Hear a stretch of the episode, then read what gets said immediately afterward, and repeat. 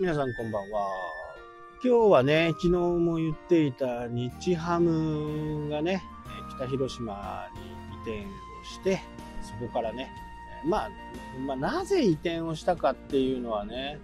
やっぱり負担が大きかったんですよ。とにかく、札幌ドームでやる負担がね。だいたい2万人まで、日ハムの試合で2万人までは1日の使用量800万。えー、プラス、1人当たり、だから2万、2万1人になると、800、400、800万円と800万400円。1人増えると400円プラスになる。だから1万人、だ3万人入ると、1万人400円ですから400万。1200万になったわけですね。で、スポンサーの広告とか、あとグッズの販売、え、飲食の販売、これもね、札幌市が吸い上げてたわけです。で、あそこは基本的にはサッカーができるスタジアムというかサッカー場なんですね。で、えー、そこに野球場もできるというようなね、形なんですけど、コンクリートの上に薄っぺらい人工芝でね、試合をやってるわけですね。で、そのコンクリートの上に、外にあ天然芝がね、中に入ってきて、サッカーの試合ができると。で天然芝は、やっぱりあのー、日光に当てないと育たないんで、試合が終わると外に出すんですね。で、太陽を浴びて、栄養を与えて、育、育たすせ、育たせるっていうようなあ形なんですよ。で、これね、1試合、まあ、140試合って言っても、地方戦とかもね、いろいろあるんで、実質は60試合ぐらいだと思うんですけど、その、60試合でね、毎回、最低でも1000、2万人を下ることが、まああったか。あった時もありますけど、2万人以下の場合でも800万っていう数字は変わらないわけですね。1試合あれば800万なくなるわけですよ。プラス、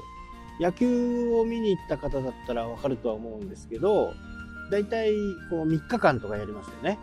で、えー、その前日から入って、まあナイターだとね、ちょっと、いやでも別かもしれないんですけど、基本はもう前日にその準備をしといて、ナイターが始まって、準備ってね、あの、柱とか、そういったところに、こう、日ハムのポスターとかね、いっぱい貼るわけですよね。で、3日間通して、それをまたゼロにして、元に戻してね、元に戻して運営していくわけです。だから人件費とかね、やっぱりそこに関わる人件費、アルバイトの費用とか、もう毎度毎度かかってくるわけですね。で、そこに追い打ちをかけたのがね、もう選手がその硬いね、コンクリートで体を痛めるというので、札幌市さんなんかこの人工芝をね、もうちょっと改良してくださいというふうにいろいろ言ってたわけですけど、いや、それはできないと。これをね、ずっと繰り返してきていたと。で、そこでもうファイターズとしてもね、もうこれは何を言ってもね、治らないんだと。で、そこから、じゃあ新球場をね、立ち上げようと。まあ普通の経営者だったら思うわけですよね。毎回毎回1000万近くがね、流れていく広告費札幌市に吸い取られる。初めは良かったかもしれないけどね、やっぱり知恵がつけばそうなるわけです。で、札幌市としても、そんなね、ファイターズの言うことをね、聞いてられんということで、向かっておいたと。で、そこに追い打ちをかけたのが、いや、あのー、来年度からね、その2万人以上に対して400円を値上げしますと。ドームもね、古くなってきたんで、回収費もあるんで、値上げしますと。言った時から、ファイターズが本気でね、もうこのままじゃダメだと。新球場を考えようというふうな計画を立てたわけです。で、初めはね、札幌市も高をくくって、そんなところね、できるわけないよと。で、言ってたんですけど、蓋を開けてみたら、北広島市がね、固定資産税そういったものの税金、そういったものも10年間はいらないですよと。で、膨大な土地がありますから、ファイターズはね、初めから20ヘクタールぐらい欲しいという話をしてた。で、札幌にもいろいろな施設があって、それをなんとかできないかという話もしてたんですけど、20ヘクタールはないんですね、札幌市の中に。で、結局高をくくって、そんなこと実現できないよって言ったところに、北広島市が手を挙げて、大慌ててね、なんとかしてくれないかと言ってた。これ、裏を返せばね、札幌市が、札幌市の天下り団体が札幌ドームだったわけです。で、ファイターズからね、むしり取るだけむしり取っておいたと。その結果が、今、年間3億円ぐらい赤字になってきて、もうね、本当役人の考えることはね、民間を考えること、アホみたいなこと考えますからね。聞いたことがあると思うんですけど、札幌に住んでる方はね。で、札幌ドームは、まあ、4万人入る、約ね、4万人入る施設なんで、なかなかこれを借りてくれる人がいないと。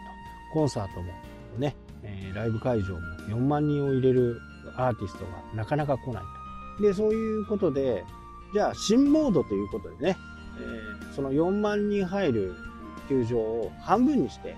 小さめにしてね、2万人規模のコンサートをね、やると。で、この新モードで壁を作ってね、満席感を出すというようなことをね、考えていたんですけど、そこにね、10億円使ってるんですよ。この新モードにするために。で、これでね、もう赤字は解消ですみたいなことを言っていた。これが去年の話ですね。で、じゃあ新モードでやった人がいるのかと言ったら、ゼロです。10億円かかって、10億円かけてね、やって、0円。もう最悪ですよね。もう考えることがね、もう小学生よりひどい。まあ、天下りのね、もうどうでもいい人たちが考えてますからね、まあ、結果はそうなっても仕方がないのかなというふうには思いますけどね。で、ここに来て、え、オリンピックがなくなったわけですよね。そうすると、月寒体育館っていうのがね、アイスリンクがあったんですけど、あるんですけど、まあ、これも、そのオリンピックをね、機にね、回収しようという企みをしてたんですけど、これもオリンピックがなくなったことで頓挫した。まあ、札幌市はね、これからこう、札幌ドームは早めに解体した方がいいですね。もう無理ですもん。で、他のね、あのー、チーム、野球チームでちょっと味を覚えたんでね、他のチームを誘致しようとしてたんですけど、まあ、これもあえなくダメと。そんなの、やっぱりファイターズに聞きますよね。どうなん？みたいな。いや、やばいよ、最悪だよ、とか。全部お金むしり取られるよ。どんだけ売っても30%とか持っていかれますからね。札幌市の天下り団体。で、えー、レバンガ北海道は、この札幌ドームの近くにね、まあ、敷地内に、そういう体育館を作ってくれっていうことをね、今札幌市に多分要望してるはずです。まあ、これが、月寒体育館のスケートリンクと合わせて、えー、できれば多少の人は入るかな。ただね、バスケットボールは4000人ですから。4000人。あ今まで万人入ってたのとはね、全然格が違う。で、今のファイターズを見てね、去年、もう、まあ、新球場のこけら落としっていうのもあってね、それで人がどんどん来たということもありますけど、すごくお金が入りましたね。まあ、よ、600億って言われてるんですけど、これもね、簡単に採算が取れるベースの収益ということで、今年はいろんなね、海外の選手とか、本当今までファイターズがやってこなかったようなね、人たち、お金をね、いっぱい積んで、新外国人だとかね、本当にいろんな人が来ていて、もうファイターズにとってはね、最高の球場になってるのかな。お金も含めて、野球のやりやすさ、観客も野球がない時でも、エスコンフィールドに行ってね、あの、なんだっけ、映像で見れるわけですよ。試合がない他のね、ところに行って、行ってる試合でも、ライブビューがあって、そこでこう観戦できるとで、そこには座席料金とかね、かかんないんですよね。だから、売店はやってますから、そういう売店で物を買ってね、席で食べるとか、そういうことがね、できるようになる。まあ、温泉もありますし、ホテルもあるし、今なんかスキー場みたいなね、ちょっとしたスキー場みたいなもの、いろいろやって、ま、キャンプ場もあるしね、これはね、非常にファイターズに素晴らしい球場になったの。札幌市もね、本当に天下り団体へのね、お金のことをばかりを考えてね、むしり取るだけむしり取ったと。ファイターズからしてみると、今まで1200、300万かかってた1試合ね、多分その他にアルバイト代だ、警備員代だとかね、そういったものも含めると、まあざっと見積もっても4、500万はかかってるでしょうから、2000万ぐらいね、浮いてくるわけですよ。1試合やって2000万浮くってね。それが60試合あれば、2000万、620、12億、12億円ぐらい浮くわけですよね。プラス、グッズだとか、そういったものもね、ありますから。本当にね、ファイターズは今後、いろんな面でおいてね、面白い存在になるのかな。で、これを見た他の球、他の球団もね、やっぱりファイターズのようなね、自社、自社の自前の球場を考えてると思います。まあ、ジャイアンツなんかはね、もうすでに動き出してるとは思うんですけど、なかなか野球界にね、旋風を吹き回してるのかな。やっぱり選手たちもね、やっぱりやりやすいと。まあ、その分ちょっと、芝が天然芝でね、ちょっと日本人の特に今まで人工芝でやってる人たちについてはね、ちょっと変わった